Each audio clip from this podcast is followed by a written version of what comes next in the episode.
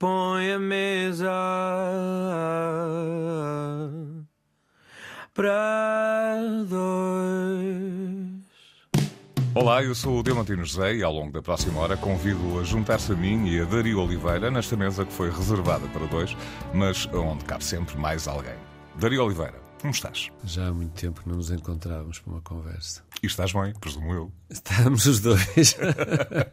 Antes de mais, devo dar-te os parabéns por diversos motivos. Uh, primeiro, o Porto Postdoc, festival de que és diretor, completa agora 10 anos de existência. Depois, porque desde que te conheço, e já lá vão alguns anos, uh, estiveste sempre ligado a eventos que se tornaram casos sérios de sucesso. Uh, nesta área, lembro-me, por exemplo, do Festival Internacional de Curtas-Metragens de Vila do Conde e nesta última década ao Porto Postdoc, entre outras iniciativas. Há algum segredo para este sucesso ou funcionas como aqueles chefes de cozinha que não querem divulgar alguns dos pormenores uh, dos pratos que confeccionam? Eu venho de uma família de professores e, e, as coisas nunca foram muito programadas na minha vida, até porque eu sou professor também, desde que me conheço, desde os 20 anos. E, e lembro-me na adolescência dizer que eu queria ser, ter qualquer profissão, menos ser professor. Portanto, há muitas coisas que acontecem sem, sem ser pela força da, da vontade ou da razão ou, do, ou de grande programação. De facto, uh, ouvindo agora que aquilo que tu disseste, eu acho que sim, que o Festival de Curtas-Metragens uh, foi um projeto de sucesso, uh, ainda é uh, ao qual eu tive, estive ligado durante duas décadas, e também considero que o Porto Pós-Doc é um, um, um, festival que tem, que tem congregado uma série de parcerias importantes, locais, internacionais, e que fazem que fazem do, do projeto do festival, de facto, um caso de sucesso. Ou seja, tu vives para o cinema, digamos assim, mas não vives do cinema. Eu não vivo do cinema. Uh, estou sempre a encontrar pessoas que me dizem, mas ainda dás aulas? E eu respondo sempre: da mesma forma. Devias ter perguntado, ainda fazes festivais?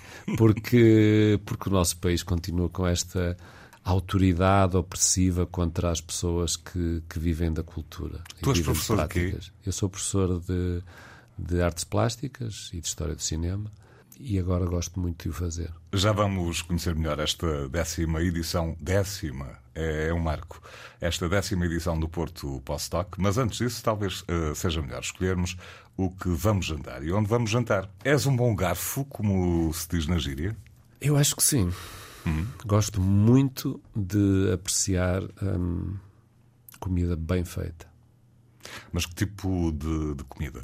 Eu estou sempre à espera de ser surpreendido. Se, claro que a culinária portuguesa é excepcional.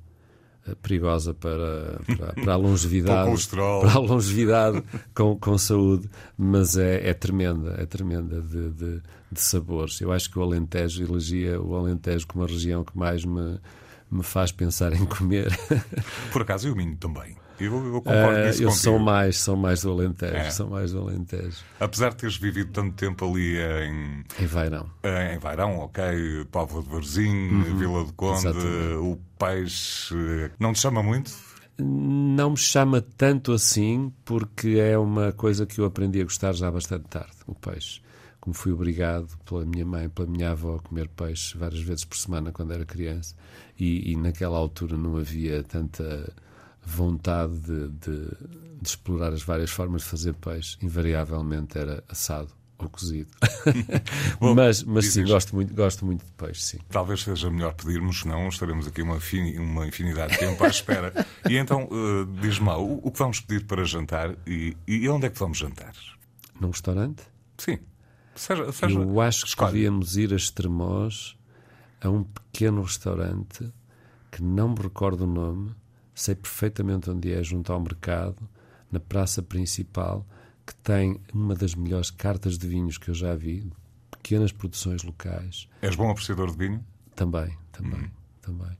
Mas não sou um fanático do, dos vinhos nacionais, embora considere que nós, principalmente uh, a par, a par não, até talvez muito mais diversidade que, de, de que eu possa tirar prazer é o Douro, é a região do Douro E, mas o Alentejo também tem umas, Ótimos vinhos. umas, uns segredos. uns segredos. Mas estavas a falar da, da carta e em concreto o que escolherias? Eh, eu, eu se calhar escolhia um prato tradicional um, do Alentejo, começar com uma sopa fria, um salmorejo, com, que é uma coisa alentejana e espanhola também, e depois umas migas eh, de carne de porco, talvez. Eu alinho nisso. E depois um- uma sobremesa, uma sobremesa que se chama, aquela sobremesa com ovos e com ameixas que se chama, Eu não sou grande especialista em sobremesas, reconheço. não me recordo. Bom, mas que é boa, eu imagino Mas, que deve ser. mas, mas eu, nem, eu sou péssimo, sou péssimo para nomes. Sei onde é o restaurante e não sei o nome. Vergonha. Está o pedido feito, voltando ao Porto Postdoc. Ahm, a edição deste ano arranca já a 17 de novembro. A questão é esta: para quem não conhece o festival, pergunte qual foi o conceito que levou à sua criação e se ainda se mantém ah, passada uma década. Mantém-se. E aquilo foi um festival que eu, que eu, que eu sonhei antes de, antes de pôr em prática. Como há bocado disse, foi um festival que nasceu numa altura em que não fazia sentido criar festivais de cinema. O público estava em. O público, o potencial público estava a, a- a diminuir e, e fazer um festival pela, pelo trabalho que dá e pela, pela dificuldade que eu poderia ter em criá-lo numa altura em que não havia nenhum tipo de abertura nacional para mais um festival, nem em termos europeus, e o trabalho que seria trazer ao Porto filmes inéditos. Bom, eh, foi mesmo um, um risco enorme de fracasso de público e de, e de, e de, o- e de o instalar nesta rede de festivais que existe um pouco por toda a Europa e que, e que- que faz com que os festivais eh, coabitem em termos de calendário, em termos de oferta, em termos de originalidade até. E o conceito era trazer ao Porto um festival de cinema do Real. Esta mistura de elementos da ficção e do documentário interessava-me particularmente. E foi com, com, essa, com essa premissa que eu criei o festival. Depois, a cada edição foram nascendo coisas, e aquilo que é a décima edição do Porto Pós-Doc é um pouco a primeira edição de há uma década atrás, com desenvolvimentos e com uma adaptação à realidade local. Para além do festival, criamos logo uma atividade que chamamos Há Filmes na Baixa, trouxemos de novo para uma sala que estava sem cinema, que era o Passos Manuel, que já tinha sido uma sala de cinema durante várias décadas. Trouxemos uh, ciclos temáticos, programação uh, para aí e tínhamos uma média de ocupação acima dos 100 espectadores por sessão, o que era ótimo. E isso deu-nos muita, muita coragem para continuar.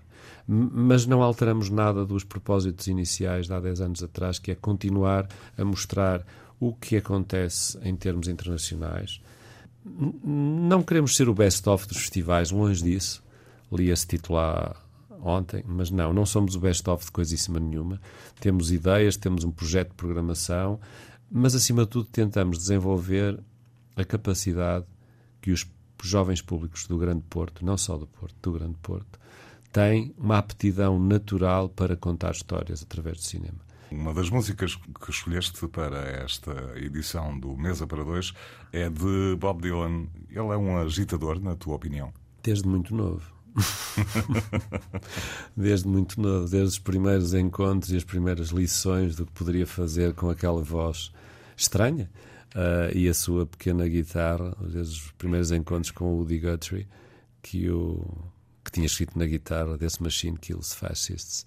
Eu acho que o Bob Dylan percebeu perfeitamente desde, desde muito novo qual era a sua missão e desde que começou a tocar e depois com, com a, a, logo com os dois primeiros álbuns que gravou muito rapidamente e de uma forma muito pouco comum as letras a sonoridade da voz dele, o ritmo, as palavras, a força das palavras e uma originalidade que a mim pessoalmente me toca, mas eu acho que toca a muita gente. Toca a muita gente, claro. Uh, que é a capacidade que ele tem de, de, ser único. Há muitos outros assim, podia ser o Tom Waits, podia ser uh, o David Crosby, podia ser. Uh, havia muitos cronistas, muitos songwriters da altura que, que do início dos anos 60 que, que, me agradam muito ainda hoje. Mas o Bob Dylan tem uma capacidade, cada vez que eu ponho este álbum, hoje em dia, cada vez que eu o mostro aos meus filhos, parece um disco saído da semana passada. É uma coisa que eu não sei explicar. E depois os temas abordados, para o melhor e para o pior, talvez para o pior, continuam atuais. A escolha que tu fizeste de Bob Dylan foi Masters of War, de 1963. É uma espécie de protesto contra as armas nucleares que foram criadas na década de 1960, período em que estávamos em plena Guerra Fria. Já voltaremos à conversa. Vamos ouvir o Bob Dylan. Bob Dylan, Masters of War, um tema de 1963. A escolha de Dario Oliveira, o meu convidado neste Mesa para Dois da Antena 1. Ele é diretor do festival Porto Postdoc. Dario, o que te levou a escolher esta canção do Bob Dylan? O Masters of War tem imensas versões e acho que é uma daquelas músicas que devia ser considerada como obrigatória, aconselhada a ouvir, porque uh, as palavras são memoráveis, é uma canção muito bem escrita. O facto de ser um ritmo e uma, uma quase ausência de melodia faz com que o caráter, o peso das palavras que, que, que são cantadas aqui uh, tenham uma, um, ganhem uma força quase sobrenatural, porque a mensagem é, é poderosíssima. E, acima de tudo, o que me fez escutar esta, esta canção, uh, quando, quando me convidaste para vir aqui hoje, foi pensar nos, nos, nos conflitos uh, armados que estão a acontecer enquanto estamos aqui a conversar se calhar a maior parte das pessoas que nos está a ouvir ou que nos vai ouvir acha que vai se lembrar da invasão da Ucrânia pelo, pela Rússia de Putin e de, uma, de um conflito armado. Eu não me quero alargar muito porque, infelizmente, as pessoas tendem a tomar partido. São muito, são muito delicados, mas acima de tudo tenho a certeza, tenho a convicção e a certeza também que nenhuma das pessoas que está com uma arma na mão dentro de um blindado ou dentro de um avião a massacrar o outro lado de nenhuma destas guerras queria lá estar. É, é uma guerra que é decidida por, pelos senhores da guerra, Sim. continuam sentados nos seus gabinetes e as pessoas vão morrer, vão continuar a morrer dos dois lados. Mas, acima de tudo, não são só dois conflitos que estão a acontecer. Qualquer busca no Google nos vai dizer que são mais de 30. Claro que sim. Um festival desta dimensão leva tempo a preparar. Na altura em que começaram a, a, preparar esta décima edição, não faziam a mínima ideia do que estaria a acontecer nesta altura, o contexto em que ela iria decorrer. Não, nem por sombras. Uh, nós, quando começamos a preparar a programação, isto tem duas, três vertentes, não é? Comunicar o festival, produzir o festival e, acima de tudo, pensá-lo em termos de programação e financiá-lo também. Um, mas a programação, que é a parte mais delirantemente entusiasmada por, por tudo que está inerente, descobrir filmes, mostrar filmes que se gosta, uh, voltar a revisitar, a revisitar a história do cinema e, e apresentá-la dentro de, de, de contextos muito específicos. O que estava na minha cabeça era falar de filmes importantes e sempre pensando nos mais novos, nos públicos mais jovens.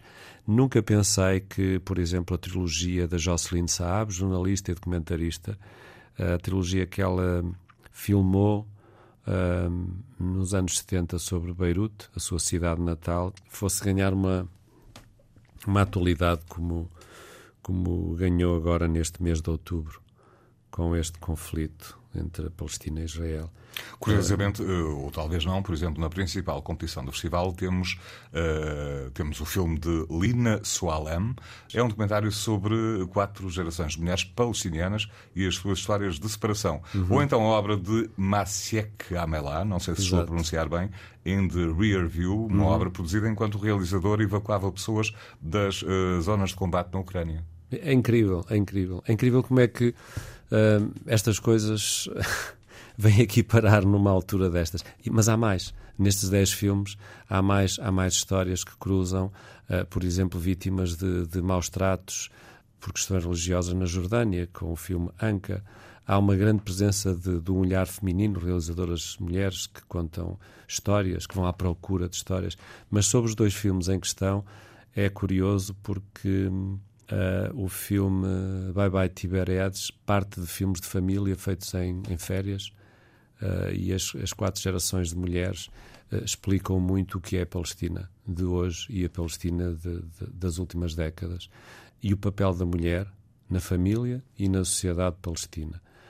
e é o filme feito pela filha de uma atriz famosa do Succession. Uh, e, e, aparentemente uh, ninguém, e, e, há tanta gente que vê o Succession, imagina que aquela, que aquela mulher é palestina e tem estas histórias para contar. É um dos filmes mais interessantes que nós vamos mostrar. É uma espécie de, de, de segredo bem guardado que, que, agora tem que ser partilhado. Por outro lado, o filme do Maciej Melak uh, parte de um projeto de dois irmãos que, um, polacos, portanto, um país gigante que faz fronteira com a Ucrânia, e eles decidiram lançar um crowdfunding na net e para conseguirem fazer este filme, este filme parte de um projeto absolutamente louco, que é comprar uma carrinha, comprar uh, um sistema de telecomunicações uh, que não fosse interceptado pela, pelas, pelos exércitos e ir evacuar pessoas do lado ucraniano. É isto, o filme é isto. E nós vemos estas evacuações, muitas, ao longo, calma, ao longo de duas horas só. é um filme.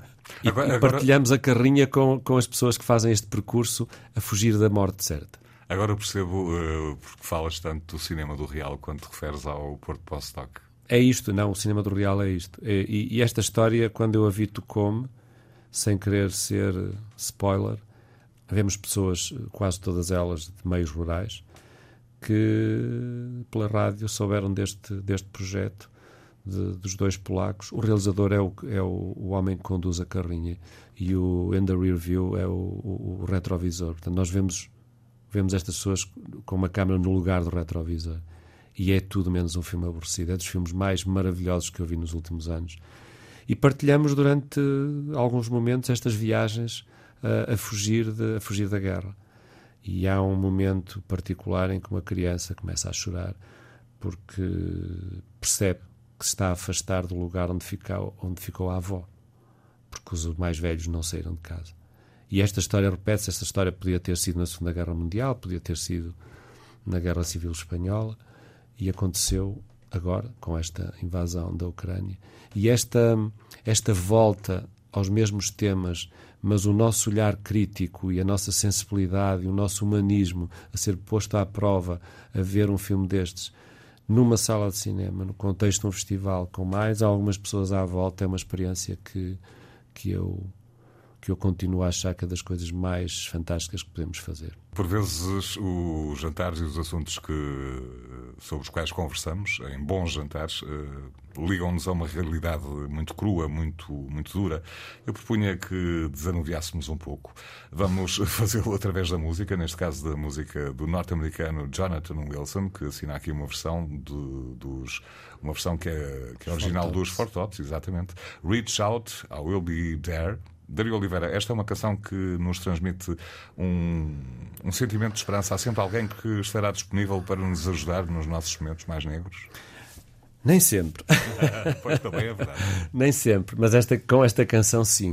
Uh, a música, a música para mim havia uma canção uh, que eu já não consigo gostar de John Miles que se chamava Music Was My First Love e, e foi, para mim foi. E esta canção em particular assim como toda a soul music, uh, os blues, a soul music, o funk, o funk sempre foi para mim uma, uma forma de grande libertação e de ajuda para, para quando nos sentirmos tristes. E esta versão em particular deste mágico se chama Jonathan Wilson. Vamos lá então ouvir Jonathan Wilson com Reach Out, I Will Be There. A versão de Jonathan Wilson para Reach Out I Will Be There, uma escolha de Dario Oliveira, diretor do Festival de Cinema Porto Postdoc, que vai decorrer no Porto, entre 17 e 25 de novembro. Uh, Dario Oliveira é o meu convidado neste Mesa para Dois da Antena 1. Dario, o festival vai acontecer no emblemático Cinema Batalha, que depois da Glória uh, passou por momentos menos felizes e hoje em dia é uh, mais um espaço vivo de cultura na cidade. Uh, eu acho que o, o, depois da, desta reabertura, desta feliz reabertura em dezembro passado, do, do Batalha, que se chama Centro Cinema Batalha, é mais do que um cinema, é um projeto ambicioso e que, e que tem tido uma participação enorme, enorme de público, ou de públicos. É um exemplo vivo uh, de que há, de que há hum, aventuras arriscadas que podem correr bem. E este poderia ser um bom exemplo para cinemas, para infraestruturas que estão abandonadas, estão Uhum. decrépitas, uh, não só no Porto, em, em todo o país. poderia ser um ótimo exemplo. É um ótimo exemplo. É, Deixa-me dizer, é um ótimo exemplo. Até porque nós, desde os anos 80, vivemos neste país ah, que às vezes é maravilhoso.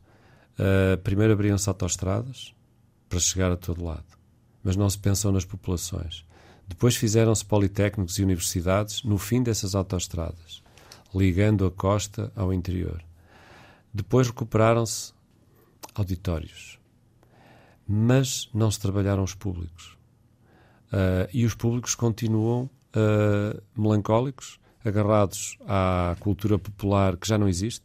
Embora isto possa parecer um atrevimento da minha parte, é mesmo isto que acontece. E quem duvidar, que me encontre um cinema com uma sala cheia na Guarda, em Vila Real, em Mirandela, na Régua, em Estremoz.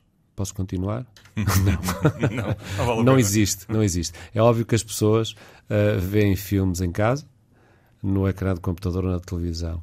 Porquê é que isto aconteceu? É, é, é algo muito, muito, muito específico e, e chato de contar, mas acima de tudo há que pensar uma coisa.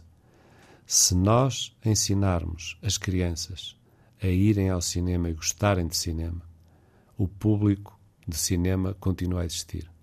Mas eu duvido, eu duvido, que todas as famílias, hoje com crianças, as levem ao cinema da mesma forma que os nossos pais, os meus pais, me levaram e os meus avós ao cinema. Aliás, porque temos aí um fenómeno que se chama plataformas de streaming. E que está Claro, que não. entra por casa dentro. Não, isto, isto dito assim parece simplista, mas falta muito amor. Falta amor, amor pelo, pelo cinema e, e esta, esta coisa da partilha.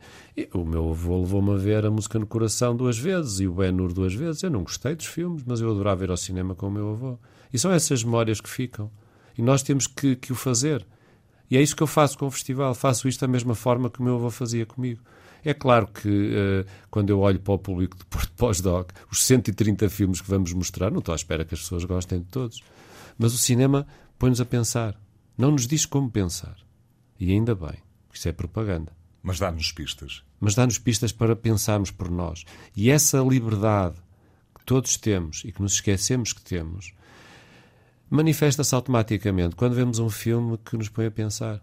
Seja sobre que tema for, até pode ser uma história muito banal, muito romântica, com atores de Hollywood que estão a ganhar milhões para fazerem de conta. Ou um documentário sobre a guerra na Ucrânia, mas que não nos vai mostrar nem sangue, nem, nem, nem armas. Mas vai-nos mostrar histórias. Porque esta necessidade que nós temos de histórias vem desde o início da, da nossa espécie andar por aí à procura de, de uma gruta para se abrigar. Contar histórias faz parte. Foi assim que nasceu o teatro, foi assim que nasceu a música, a, canção, a poesia. Nós precisamos de histórias. E no cinema, estas histórias estão bem vivas, estão dentro dos filmes. Não nos podemos esquecer disto. Eu sei que há muitos filmes para crianças e que os multiplex estão cheios de papás e de filhotes a ver eh, as produções da Pixar e da Disney. Mas há muito mais. Isto tudo para, dizer uma coisa: os festivais são extremamente importantes na oferta cultural, hum, pelo menos nesta parte do mundo, porque tudo que os miúdos têm são imagens, têm, vivem com imagens, vivem eh, alguns já viciados em imagens, mas são imagens que não contam histórias, só os viciam. São jogos que criam uma ansiedade terrível, uma impossibilidade de lidarem com, com o aborrecimento, com a seca, apanhar seca. Eu digo aos meus filhos, quando estou a apanhar seca, tenho as melhores ideias. E é verdade. não, sei se, não sei se posso replicar isto para toda a gente, mas Voltando ao, ao Batalha, o filme de abertura do festival, curiosamente, tem justamente eh, como tema o Cinema Batalha. Trata-se do filme de, de Pedro Lina. Vai no Batalha sobre a sala de cinema portuense e a sua história, não é? Era, era, era, seria de muito mau gosto esconder este filme no meio, de- no meio da programação. Então decidimos pô-lo aqui e dar-lhe destaque como, como noite de abertura. Primeiro porque eh, estamos muito, muito contentes de finalmente podermos fazer o festival numa sala tão bonita que acho que é perfeita para este tipo de coisas. Com a, com a dimensão a dimensão certa. Já fizemos sessões com 900 pessoas no Coliseu, já fizemos sessões com 800 pessoas no Rivoli. Vamos para uma sala mais pequena, mas eu considero que é a dimensão mais confortável para o público e para nós que, que, temos que assegurar nove dias de programação com 13, 14 sessões diárias. É no Batalha que isto vai funcionar de facto. Acreditamos nisso. E o Vai no Batalha conta a história de um cinema, de, uma, de um lugar que teve décadas e décadas de sucesso quando ir ao cinema era a única, a única hipótese que os mais pobres tinham para se divertirem ou para sonharem. Sonharem à frente de um ecrã. Isto aconteceu durante uh, várias décadas e, e, foi verdade para várias gerações. Agora só os mais velhos é que têm estas memórias. Então vamos lá contar esta história. Este filme do Pedro Lina é uma encomenda de um canal de televisão francês. O Batalha é uma sala, é uma das salas mais antigas uh, do mundo, uh, e agora podemos dizer em, em, em funcionamento. em funcionamento, embora tenha estado fechada durante algum tempo.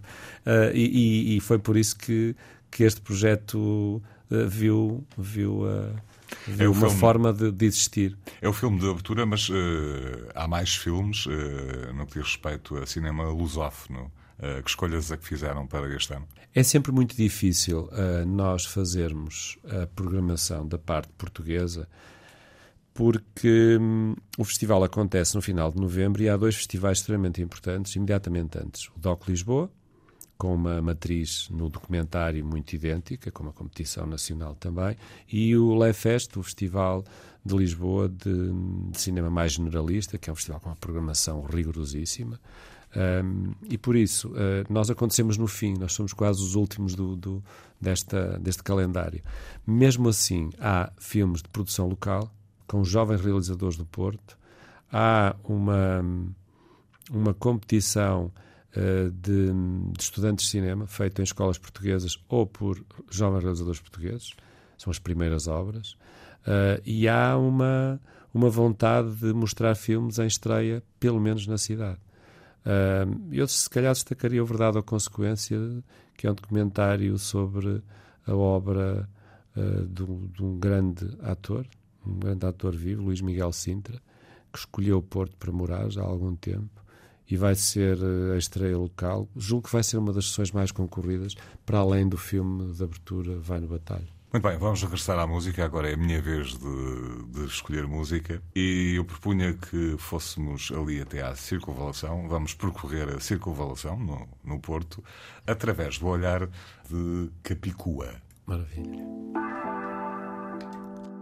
Circunvalação, um dos temas do álbum Madre Pérola da rapper portuense Capicua.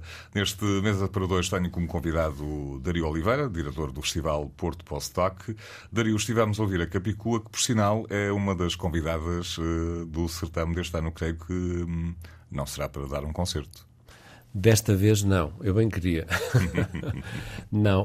Um, a Capicua já é repetente nesta, nestas atividades paralelas de Porto Postdoc, já fez já fez um trabalho de tutoria com os alunos da Escola Artística Soares dos Reis, na primeira edição, salvo erro, ela e o Carlos T., a propósito da escrita de histórias. Considero ambos, a Ana, a Ana Capicua e o Carlos T., os melhores cronistas desta cidade. Aí está uma prova, mas há mais, muitas mais e já fez parte de um júri da competição de comentários musicais e este ano volta numa, num formato diferente para uma conversa com o Rui Miguel Abreu sobre o poder das palavras na cultura hip-hop, que é um dos temas de um programa que apresentamos. Estamos a celebrar ao longo deste ano uh, os 50 anos da cultura hip-hop nas suas diferentes uh, linguagens e achei que, por um lado, acho uma honra nós na cidade termos alguém com a, o gênio, com a, a, originalidade uh, desta, desta mulher, socióloga, rapper e com um projeto paralelo, Mão Verde, para crianças, que é extraordinário. Portanto, era impossível fazer uma mesa redonda sobre o poder das palavras na cultura hip-hop e, e, passar ao lado da Capicua. E como é que vai funcionar esse programa sobre o hip-hop? Uh, a ideia é que isto venha para ficar. Mas para este primeiro ano, temos aqui uma, uma teia, uma rede enorme de pessoas que, que pensaram esta programação comigo. Nós vamos começar com uma block party na garagem do Passos Manuel, sábado 18 à tarde, de acesso livre, com três gerações de rappers. Depois temos uma festa para crianças no dia 18, onde vamos apresentar o resultado de um grande painel grafite feito de novo pelos alunos, pelos alunos da Soares dos Reis, 12 ano, inspirados no mural sobre a Noite de São João, do Júlio Pomar, que está no Batalha, também com uma, uma grande animação, e aqui vamos cruzar públicos, logo a seguir às sessões de famílias e crianças. Depois, ao longo da semana, temos um ciclo de cinema documental que vai revisitar uh, documentários importantes da história do hip hop, abrangendo a street dance, uh, o graffiti, uh, as rimas, os discos, discos icónicos. Portanto, vai ser uma viagem para conhecer o que é que aconteceu desde 73, a primeira geração de rappers, a segunda, os anos 80, os anos 90, até chegarmos à contemporaneidade e terminamos com uma, com uma, uma viagem local. Uh, não se pode criar o mundo duas vezes. Um filme, um grande, grande filme, também é muito longo, sobre a história do rap no Porto, e com uma outra conversa para quem chamamos o André Carvalho da Circus, um grafita, um coletivo aqui do Porto, o Maze, o Ace e o Ricardo Farinha, que acaba de publicar um livro, 40 anos de Raptuga, e chamamos esta conversa Nó das Antas. Não podemos abordar ponto por ponto uh, o que vai acontecer nesta décima edição do Porto Postdoc, que assinala 10 anos de existência, vai decorrer entre 17 e 25 de novembro, aqui no Porto. Uh, e o diretor, Dario Oliveira, veio ao Mesa para Dois da Antena 1 desvendar um pouco do que será esta edição. Vamos sair de Corvette, 69 Corvette, com Jonathan Wilson. Uh, Dario Oliveira, obrigado pela companhia uh, e que seja uma grande edição do Festival Porto Postdoc em 2023. Obrigado eu, conto com toda a gente lá. Eu voltarei uma destas noites com outro convidado. Obrigado pela atenção e até breve.